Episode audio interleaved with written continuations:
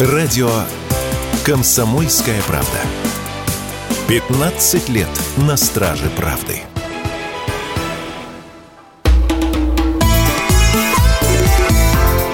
«Национальный вопрос». Да, это «Национальный вопрос» в студии Андрей Баранов. Приветствую всех наших радиослушателей в Москве и в других городах вещания – ну, мы сегодня во второй половине нашей передачи обсудим, с чего это вдруг такой всплеск русофобии в республиках Средней Азии, Центральной, как теперь ее принято называть. Там и раньше случались подобные эксцессы, а сейчас что-то пошли косяком один за одним. Что за этим стоит? Э, неспроста ли это? Ну, а начнем опять э, с Украины, причем в таком ракурсе э, российском. То есть посмотрим э, на то, что происходит на наших новых территориях и кто туда приезжает в новых регионах. Мы поговорим о наших национальных звездах артистах большого, так сказать, плана. Я не случайно назвал их национальными звездами, потому что они кумиры, у них есть миллионы поклонников, они могут как сплачивать нашу нацию, своими поступками, своей деятельностью, своим творчеством, в конце концов, ну, так и разделять ее. Если идут куда-то не туда или зовут не в ту сторону, вот как раз сейчас об этом многие и спорят, в том числе и на волнах радио «Комсомольской правды» мы продолжим. Э, поговорим об этом с писателем, журналистом Дмитрием Лекухом. Дмитрий Ульянович, здравствуйте. Добрый вечер, Андрей. Да, рад вас приветствовать. Да, эм, Значит, э, да, спасибо. Э, смотрите, Филипп Киркоров, Лолита Милявская, некоторые другие наши э, артисты, вы их прекрасно знаете, сейчас просто один за другим отправились в поездки на Донбасс, с концертами, с гуманитарной помощью, с выступлением там. А, ну, отправились вот только сейчас, спустя два года почти уже, да, ну, собственно, то можем сказать, уже как два года ведется специальная военная операция, а уж если с 2014 года, так уже и 10 лет, как творится эта трагедия э, на Донбассе. Вот, отправились не просто так, а после того, как получили хорошенько от общества Э, от журналистов, э, ну и, так сказать, от э, некоторых официальных лиц за свое поведение, в том числе на пресловутой голой вечеринке у мадам Ивлеевой, да, где обе, оба вот этих персонажа мною названных засветились. И вот теперь, значит, вот поехали показывать, какие они хорошие. Искренне ли поехали? Вот говорят, Донбасс не прачечная – вот чтобы петь там, сначала нужно выучить правильные песни, доказать, что достойно или достойно, чтобы тебя слушали наши герои, наши солдаты. Вот. А это, получается, попытка отстирать, отмыть свою репутацию, показать, какой я патриот. Э, много чего сказано было в адрес Киркорова. Э, в общем, о том, что все это безобразие, никто его не хочет оправдывать. Он даже, говорит, дошел до того, что детишкам в детском саду даже куклы подарил в виде себя самого. И правда – в виде, так сказать, Филиппа Киркорова, куклы раздал детям. Дети были рады, как рады любому подарку. А, но многие наши вот читатели и слушатели сказали, что это, в общем, безобразие. Видимо, заряжался здесь товар, не идет, так давайте этим, э, значит, сдадим, а заодно и покажем, какой я вот гуманитарий. Что за этим стоит, обращаюсь я к Дмитрию Лекуху. Может, мы излишне критичны к ним, и люди осознали чего-то? А может, и всегда были нормальными, так сказать, людьми, людьми, и мы, может, многого не знаем, может, они раньше помогали. Как к этому относиться? Ну, я так скажу, к этому относиться можно как угодно. А самое главное, что почему эта голая вечеринка стала таким символом нашей повседневности, она просто показала, что дело не в носке, напяленном на интересное место. Оно, в конце концов, Red Hot Chili Peppers это делали в 94 году прошлого века, и от этого альбом, на обложке своего альбома, от этого альбом не стал менее великим. Проблема в том, что, за, что под носком нет ничего, пустота. А что, понимаете, в, как, каком это... смысле? А вот в таком, в прямом, в самом что ни на есть прямом смысле, потому что когда, э, помните, Андрей, когда уехала Алла Борисовна, уезжала Алла Борисовна Пугачева, она кричала, что вот сейчас волны Черного моря хлынут на улицу Горького, тут Тверскую сейчас, что вот сейчас Путин прибежит на белорусский вокзал просить прощения, иначе народные массы и так далее и тому подобное. Ну, уехала Алла Борисовна. Ну и что? Вот это и показало, а голая вечеринка только подтвердила, что когда-то, да, народная, возможно, певица э, времен Орликина и так ну, далее. Ну, почему возможно? Действительно, народная певица, да. гениальная а, певица, ну, не отнимешь. Но последние лет 20 она, как и вот все эти участники голой вечеринки, это чисто медийный продукт. И что вот, ну, не было, не хлынули волны Черного моря на Красную площадь, а защищая Борисовну Пугачева, и Народного моря не было. А, и а, вот это продукт, который мы, в том числе журналисты, мы с вами а, с своим вниманием надували в течение долгих лет. И вот все эти вот, это скорее организатор уже entertainment, развлечений. И вот вся эта вот тусовочка, она такая. Поэтому нет нифига под этим носком. А народ-то это чувствует, понимаете?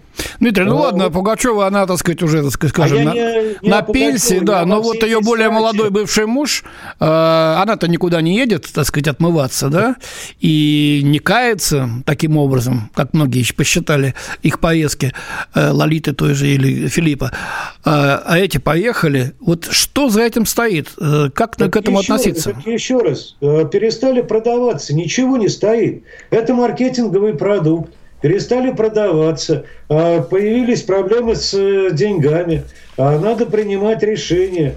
А дальше идут вопросы, каким образом принимаются эти решения маркетинговыми средствами. Нужно будет съездить э, в Крым, поехали в Крым. Нужно на Донбасс, э, съездим на Донбасс.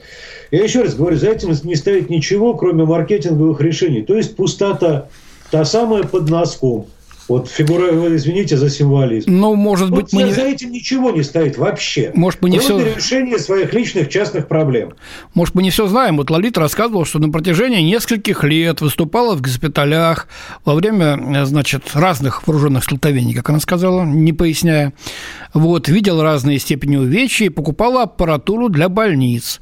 И сейчас добавила, собирается помогать в восстановлении храма в одном из новых регионов России. Вот адвокат э,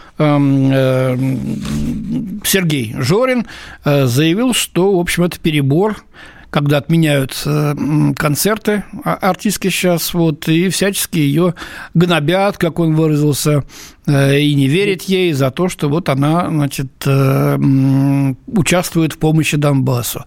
Может, действительно перебор? Может, мы не все знаем? А, так еще раз, э, вот простите, э, Андрей, здесь все очень просто. Голая вечеринка – действительно повод. В ней, например, участвовал тот же Дима Билан, который совершенно точно и бывает на Донбассе, и бывает в госпиталях. А одно, еще раз, одно другому не мешает. Голая вечеринка – это был только повод. Причина в другом. Причина в том, что вот тот самый народный народ, вот эта культурная прослойка просто достала. Ну, достали они все. Но я вот в 1983 году уходил в армию э, в ленинским набором 29 декабря, и на Угряшке удалось послушать «Голубой огонек» на сборном пункте. Так там были те же самые артисты, что в позапрошлом году. Вот в этом году уже были другие. А в прошлом были те же самые. Ну, могли за это время достать, простите. Вот достала это страта, достала это постоянное вранье, достала вот это для вас быдло, а для нас вот такое. Вот это вот достало. А поводом могла быть голая вечеринка, могло быть что-то другое. Могли быть звонки Вавана и Лексуса к таким же попсовым, извините, иноагентам Акунину и Быкову. Это, это повод. Причина в том, что они оказались отвергнуты народом. Вот и все. Тут не надо ничего придумывать. Вот давайте а? мы народ сейчас спросим, я обращаюсь к нашим радиослушателям. Э, сообщите, пожалуйста, вы верите э, в искренность э, поступков наших звезд, которые сейчас бросились выступать, а также с гуманитарной помощью на Донбасс. Либо это, вот как говорит писатель и журналист Дмитрий Лекух, пиар-ход. Просто здесь, так сказать, их прижали, отменяют концерты, стали, стало труднее продавать, скажем так, э, свое творчество, и надо немножко себя отстернуть э, вот э, на Донбассе, отмыть, значит, добила, и после этого уже продолжать. Кстати, Филипп Киркоров уже в маске засветился, правда, в таком каком-то благообразном виде, в очках, без всяких перьев, страз, как он обычно это делает. Вот я бы вообще, на самом деле, вот эти вещи не, не смешивал, потому что части общества, они действительно востребованы. Я знаю, что прекрасно э, вот мои друзья, ваши коллеги военкоры «Комсомольской правды» рассказывали э, как-то под стакан, извините, о том, как под мой стакан, потому что Димка, совершенно не пьет, как, да, слушают в машинах кассеты с, и диски с Киркоровым иногда встречаются, вот эти, в нарезке, и отдельные его песни. Поэтому я бы просто это не смешивал. Это, помните, как Путин сказал замечательно по этому поводу, Андрей? Вот то, что да, эти ребята, они тоже часть общества. И нужно не то, чтобы их лишить голоса. Нужно просто, чтобы остальное общество, вот те самые 85% были услышаны. И в культуре в том числе. Вот, собственно говоря, и все. Почему, э, на, почему на фронте читают стихи э, того же, ну, не очень мною любимого, но, тем не менее, большого поэта Дмитрия Мельникова – и большого поэта Игоря Караулова, а не вот это все было великолепие, которое нам Давайте, Дмитрий, мы сейчас не, немножечко прервемся буквально на полторы минуточки, и после этого продолжим, как я считаю, наш очень интересный разговор. Национальный вопрос. Студии Андрей Варанов вместе с писателем и журналистом Дмитрием Лекухом мы обсуждаем, что это вдруг наши звезды э, эстрадные э, косяком все потянулись на Донбасс и показывают свой патриотизм. Раньше этого за ними не водилось. Как к этому относиться, спросили мы наших радиослушателей. Вот пока полторы минуты длился перерыв, ребята, засыпал просто мой монитор, поток э, ваших сообщений. Всем огромное спасибо. Сейчас я быстренько, Дмитрий, пройдусь, зачитаю, да, да? А потом мы продолжим с вами. Итак, Республика Коми. Нет, не верю. Константин Урал. Лично я считаю, что если уж они измазались в моралке, то не надо их быстро прощать и давать дальше плясать и петь. Они потеряли доходы свои, сразу кинулись э, играть в рьяных патриотов. Но это попахивает неискренностью. Надо лишить их такой возможности года на три. Москва. Все они сатанисты, у которых нет ничего святого, кроме материального своего благополучия и расслевания молодого поколения, на котором они делают деньги. Э, Санкт-Петербург не верю. Не верю в искренность. Ставропольский край Дмитрий и Синтуки. Здравствуйте, Андрей. Здравствуйте, Дмитрий. Насчет Киркорова не знаю, скорее всего, просто спасает будущие концерты. А вот Билан, как бы к нему не относились, и раньше туда ездил, вот ему верить можно. Ну, Дмитрий, то, что вы как раз и говорили, да? Вот. Саратовская область. Абсолютно не верю в искренность. Ленинградская область. Эти люди с вечеринки всегда были весьма беспринципными, но не злодеями. Прощать их или не прощать, пусть публика сама решит, посещать ли их концерты. Эм, так, Тверская область. Эти так называемые селебрити уже давно доказали, что главный приоритет для них в жизни – деньги. Вот, только одна продала страну ради своих зарубежных активов и укатила к ним, а другой продолжает рубить капусту здесь и пытается отмыться, чтобы иметь возможность продолжать это дело в России. Самарская область – нет, хамелеоны.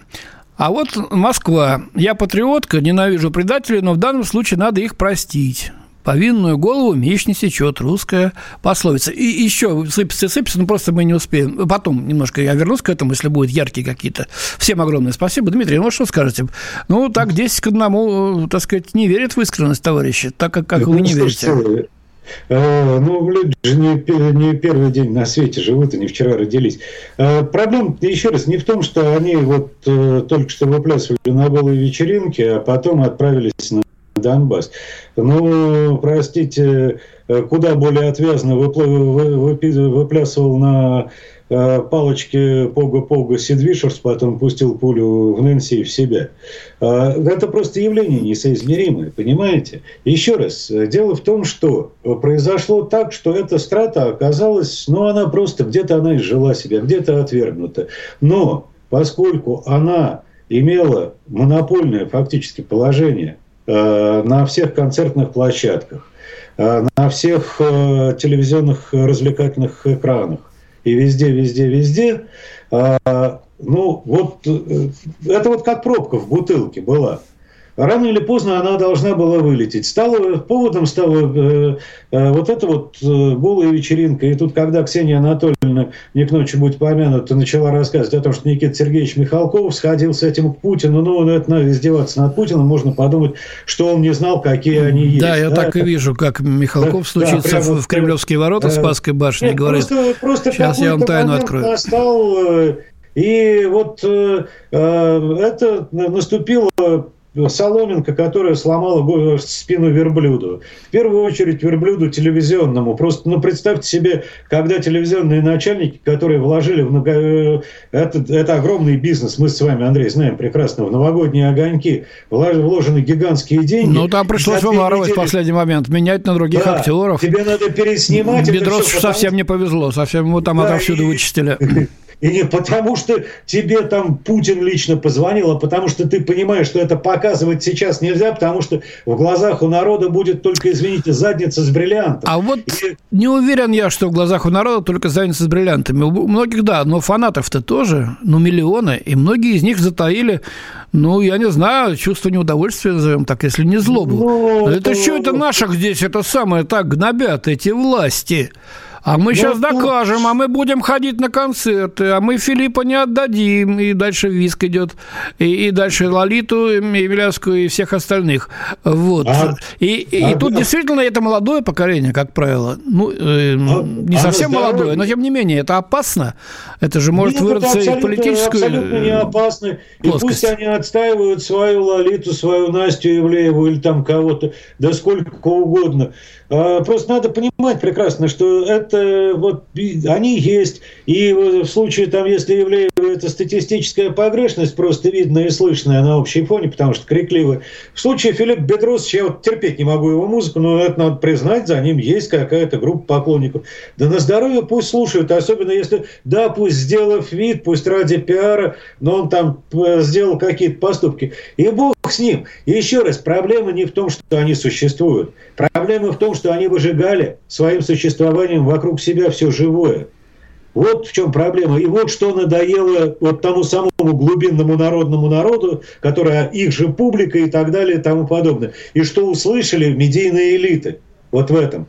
Потому что решение об их выпиливании, безусловно, принимали медийные Ну и что, хорошо, что тебе что делать теперь? Вот некоторые говорят не пускать на три года, а отлучить от да, сцены, от эфира, от всего. Называется, на, пусть заходят на общих основаниях. Вот надо создать такую систему, чтобы это не одним днем происходит, а, чтобы на общих основаниях заходили. Да, и пусть заходят. Я вообще считаю, что э, запрещать что-то достаточно глупо. А, нужно просто...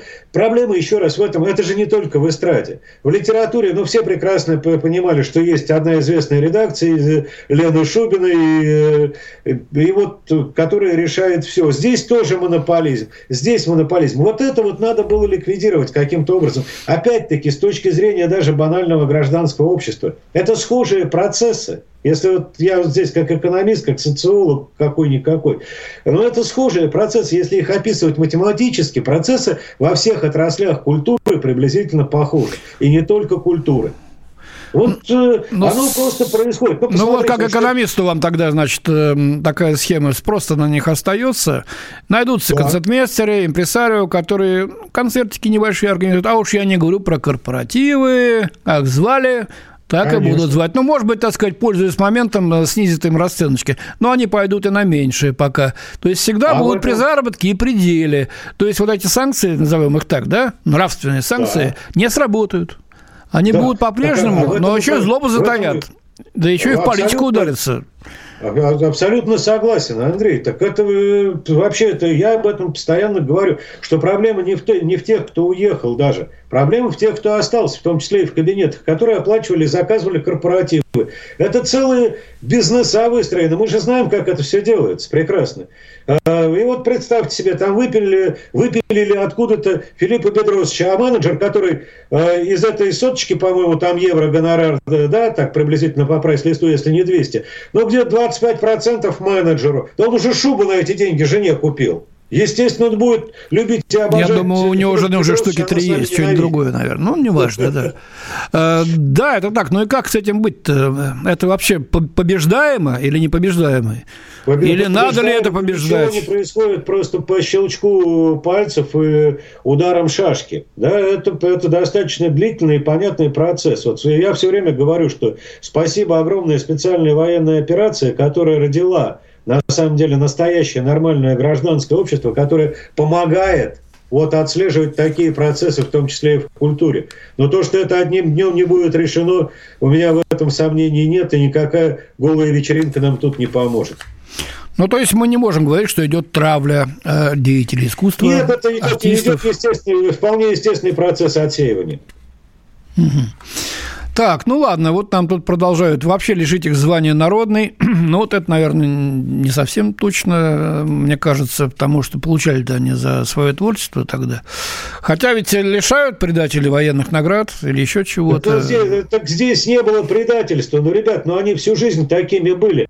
Что же вы так тут проснулись после этой голой вечеринки? На той же голой вечеринке, простите, судя по кадрам, которые я как журналист вынужден был посмотреть, Филипп Бедросович еще в относительно приличном наряде наряде по сравнению с тем, как он скакал несколько лет назад в Большом Кремлевском дворце по кресту. И ничего не менялось. Да, было дело, все было правда. нормально, а сейчас у вас Это так точно. внезапно в башке все переменилось. Еще раз, это зеркало. Вот для того, чтобы победить вот эту дрянь, надо посмотреть в зеркало и увидеть там себя. И понять, что эта дрянь – это тоже часть нас. Вот и все.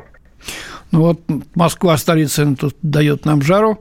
Значит, по мне всю эту, э, скажем так, харкотину, да, более-менее прилично, пора убрать на один канал. Кому надо, смотрите. А то до омерзения все эти звезды сошлись, секреты на миллион, они потрясли мир, деньги платят эти все, чтобы их их детей показывали.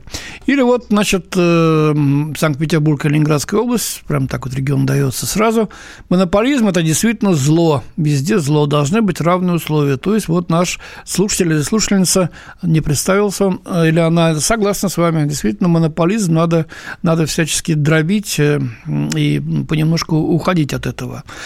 Но эм, может быть, нашим другим артистам следует выступить альтернативой вот такому поведению. Но я не знаю. А, а вы, или, или что-то сказать умное, или так съездить. Нет, У нас 30 ну, секунд буквально. Как вы считаете? Вы выступили Стоит, и выступали. Просто, извините, это мало прозвучало в медийном поле, поле хотя бы выступали. Прекрасный был клип на э, «Я остаюсь» Толика Крупного э, Горынычем с Сукачевым из компании, с огромной компанией «Рок Ну, я думаю, они и, и будут... Многое что было. Просто еще раз, внимание камер, к сожалению, все равно на этих вот ребят. Спасибо большое. Я благодарю Дмитрия Лекуха, писателя и журналиста. Сейчас будет небольшой перерыв, потом продолжим на другую тему. Фридрих Шоу. На радио «Комсомольская правда». В главной роли Мадана Фридриксон.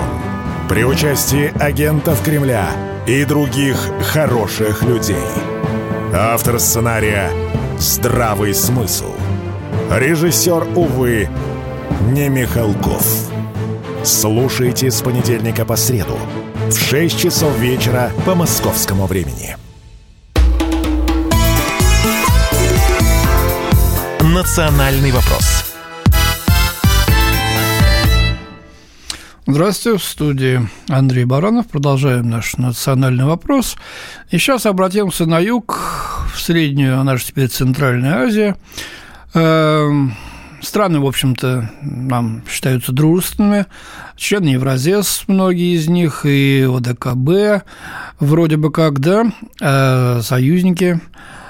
Но что-то там стало в последнее время захлестывать э, русофобия на берег такой очень серьезной волной. Бал за балом растет, так сказать, э, сила этих волн.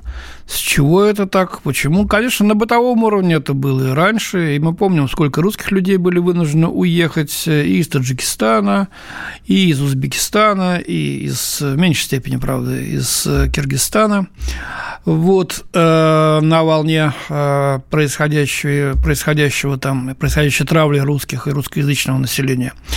А, но в последнее время мы слышим совсем уже, так сказать, никуда, ни в какие ворота, что называется, заявления от официальных лиц, причем от лиц, обладающих э, возможностью влиять на умы людей. Мы помним, что совсем недавно, э, например, э, глава диаспоры Таджикистана здесь вообще высказался против того, чтобы понятия русские были. Нас, говорит, это коробит русские. Вот российские можно говорить. И вообще, так сказать, э, так сказать, э, петухов с фронта своих верните, это так он про наших бойцов СВО сказал, но договорился до э, того, что Следком открыл уголовное дело по этому поводу. А, был большой резонанс. И вот буквально на несколько дней назад еще одно заявление не абы кого, а ректора университета журналистики Узбекистана Шерзода Кудрак Хаджаева, то есть человека, кующего, так сказать, э, кадры журналистики в Узбекистане который, повторяю, дружественная нам страна, да, считается. Так вот он заявил, что жителям республики, которые не знают узбекского, стоит выбрать, кто они, оккупанты или идиоты. Ну и дальше э, поподробнее мы расскажем, э, что он, так сказать, э, имел под этим в виду. А поможет нам разобраться в этом наш уважаемый эксперт Кирилл Катков, востоковед, писатель. Кирилл Анатольевич, здравствуйте. Здравствуйте. Ну вот смотрите, что заявил этот вот э, господин э, Кудрат Хаджаев, что э, понаехали, значит, э, 60 лет назад э, заключенные суда, э, в Узбекистан имеется в виду, да, э, вот, которые не, не, не выучили русский язык, вот, и которые, в общем, так сказать, ничего хорошего республике не принесли. Я не буду его цитировать полностью, совершенно безобразное высказывание. Я только напомню, если 60 лет назад он имеет в виду, видимо, землетрясение 66 года в Ташкенте, когда со всей страны, со всего Союза были брошены миллиардные, а по тем временам огромные ресурсы, и трудовые ресурсы отовсюду. Я только один факт приведу. Мне тогда было сколько? Лет 9, да, мальчишка школьником был, во втором классе. У меня, мы в Зюзино жили с родителями, квартал пятиэтажек, и строились детские сады, прям один, два, три, через дорогу. Рабочие возвели нулевой цикл, и все.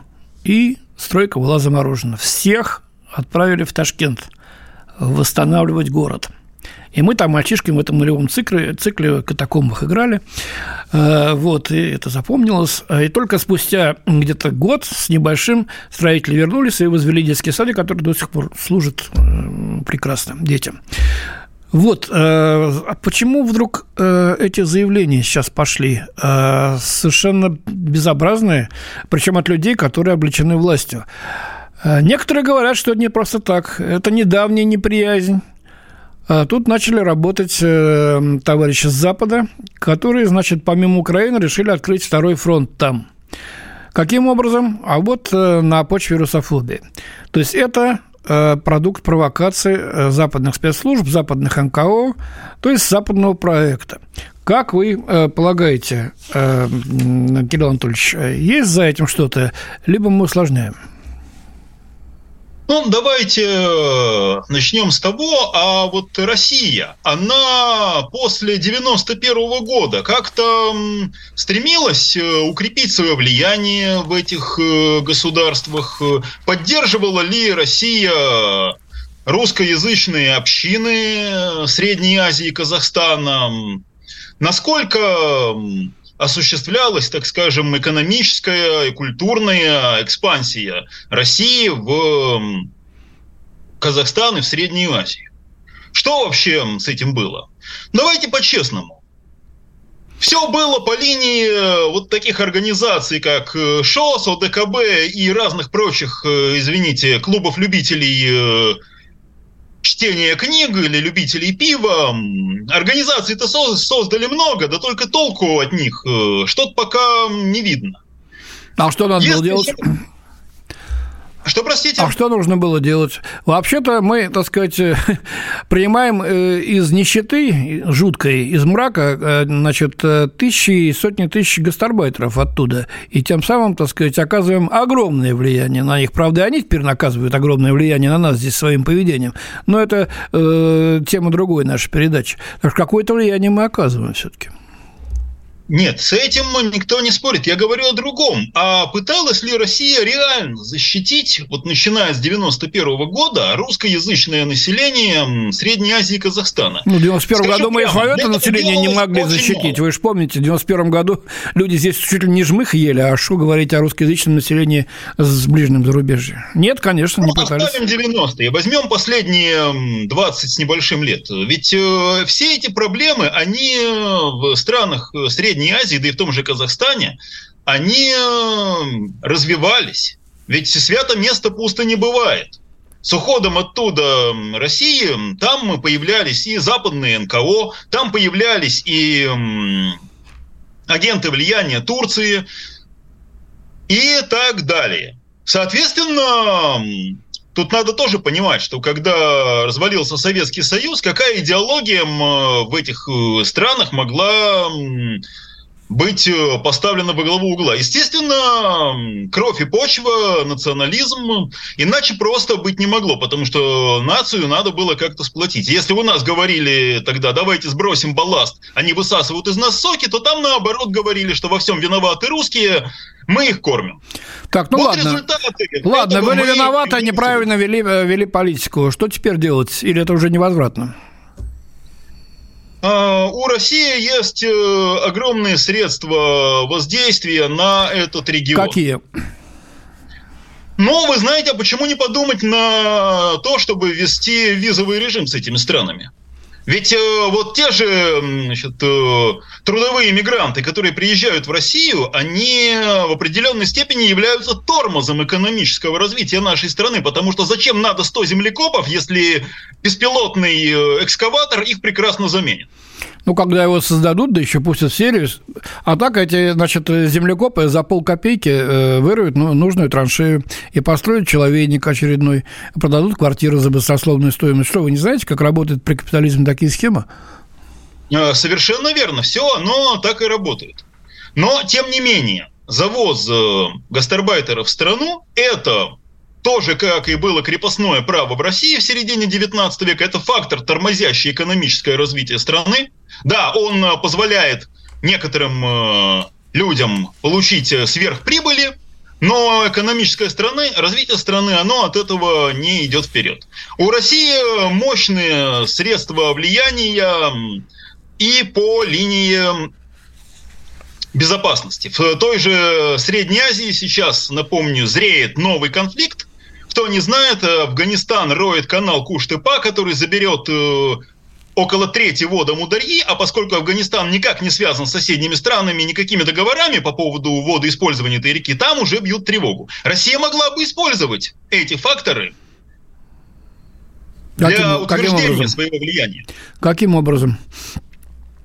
Мы сможем вам помочь, в том числе и военными средствами, и мы найдем способ, э, как договориться как вам помочь договориться с Афганистаном, ну а вы, соответственно, должны вести себя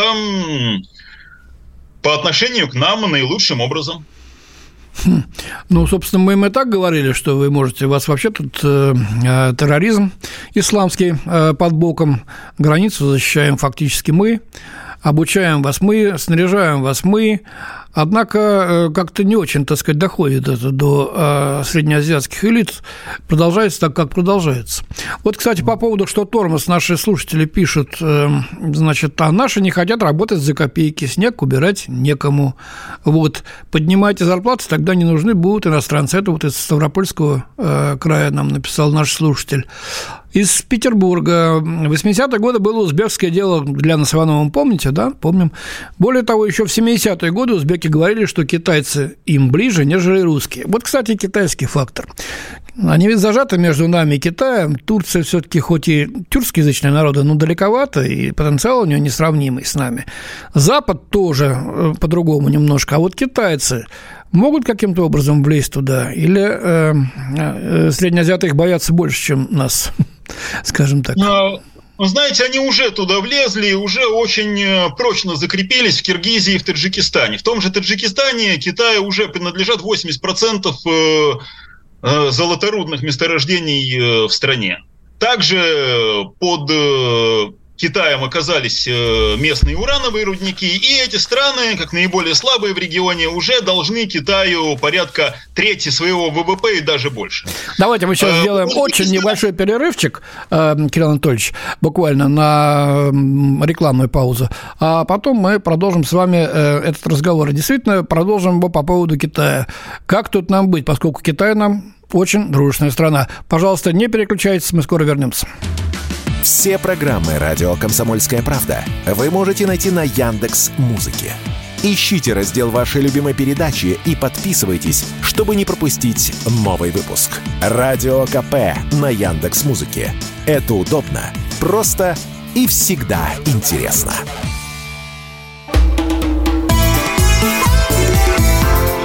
Национальный вопрос. Национальный вопрос. Студия Андрей Баранов. Напомню, телефон, э, по которому вы можете слать свои комментарии и мнение. Э, плюс семь девятьсот шестьдесят семь двести ровно девяносто семь ноль два. Обсуждаем вопрос о вспышке Э, русофобии э, в Средней Азии, Центральной Азии и Казахстане, и помогает нам разобраться в этом Кирилл Катков. Кирилл Анатольевич, вы говорите, что э, китайцы не дремлют, и со своей стороны это оттуда тоже, так сказать, влияние усиливают. В частности, вот берут под себя важнейшие стратегические отрасли, вы упомянули золотодобычу в Таджикистане, да? Да, совершенно верно. И очень важный момент. В рамках своей неоколониальной программы «Один пояс, один путь» Китай, в отличие от России, Но почему он не прощает неоколониальная? Я так не соглашусь. Это да, это в чистом виде большой, неоколониальная программа. Большой логистический проект. Ну, ладно. Видеть. Пожалуйста. Просто Китай – метрополия, а вокруг э, периферия. Ровно то же самое, как Америка построила в 20 веке. Так вот, тот же Китай, он э, не прощает долгов, в отличие от России. Вы не можете их отдать, пожалуйста, отдавайте нам э, стратегические порты, отдавайте нам рудники, отдавайте нам дороги. Поэтому влияние Китая в соответствующих странах, оно только усиливается. И недалек тот час, когда местные элиты будут э, уже принимать политические решения в соответствии с тем, как это им будет сказано из Пекина. Ну, во-первых, так сказать, из Москвы тоже много чего говорят, и очень большое, большая доля, значит, э, реального сектора экономики этих стран сейчас, в общем, так или иначе аффилированы с Россией. А, и, кстати, нам удалось вытеснить многие западные компании, которые пытались там а, закрепиться, и этот процесс продолжается. Но как нам реагировать? Действительно, вот на заявление этого а, ректора Узбекского университета журналистики прореагировали следующим образом. Во-первых, был вызван посол Узбекистана в МИД наш российский, ему выразили протест в связи вот с высказываниями э, этими. Дальше. Глава Россотрудничества Евгений Примаков сообщил, что ведомство его прерывает все контакты с Кудрахаджаевым и возглавляемыми им структурами. Вот. И, э, значит, э, таким образом не будем мы дальше с ним продолжать сотрудничать. Ну, с одной стороны, хорошо, с другой стороны, пускаем на самотек и действительно будет теперь сотрудничать с американцами да с европейцами, потому что США и ЕС вкладывают, пытаются вкладывать колоссальные ресурсы. В медиасферу как раз стран Центральной Азии, вот, и как раз э, под эгидой этнонационализма. А этнонационализм тире или равняется, равняется это русофобия. Вполне возможно, что это может стать э, мейнстримом. Вот такие политические, э, так сказать, примеры реакции, они достаточны или это лишь уколы, как вы полагаете? Ну, вы знаете, это уколы, этого, конечно, недостаточно, но хотя вы правильно сказали, что у России есть серьезные возможности и экономического, и политического влияния на соответствующие страны. Проблема в том, что мы очень мало работаем именно по медийной линии, именно по линии СМИ, очень мало ведется э, работа именно с местной молодежью. А там, извините, за 30 лет выросло уже другое поколение, для которых э, русские это не братский народ, который эти республики создал практически с нуля. Да и эти нации. Потому что до революции никаких э, узбеков, таджиков, там, киргизов в современном виде не существовало. Ну, туркестанцы, да, туркестанцы. А, но с какой молодежью говорить? Говорить с молодежью из аула, которая приезжает сюда и, в общем-то, не знает ни русского языка, ничего, это одно. Вот. Или говорить с молодежью, которая учится там в вузах, эм, которая, так сказать, готовится стать национальной элитой, это совсем другое.